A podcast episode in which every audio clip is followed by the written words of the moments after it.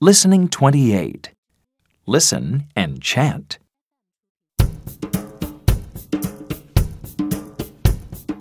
I have an egg. Eh, eh, egg.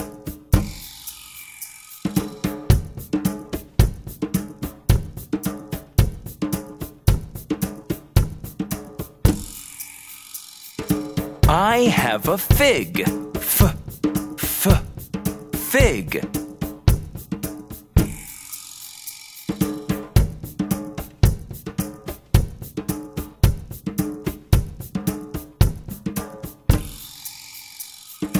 I have a goat. G, g, goat.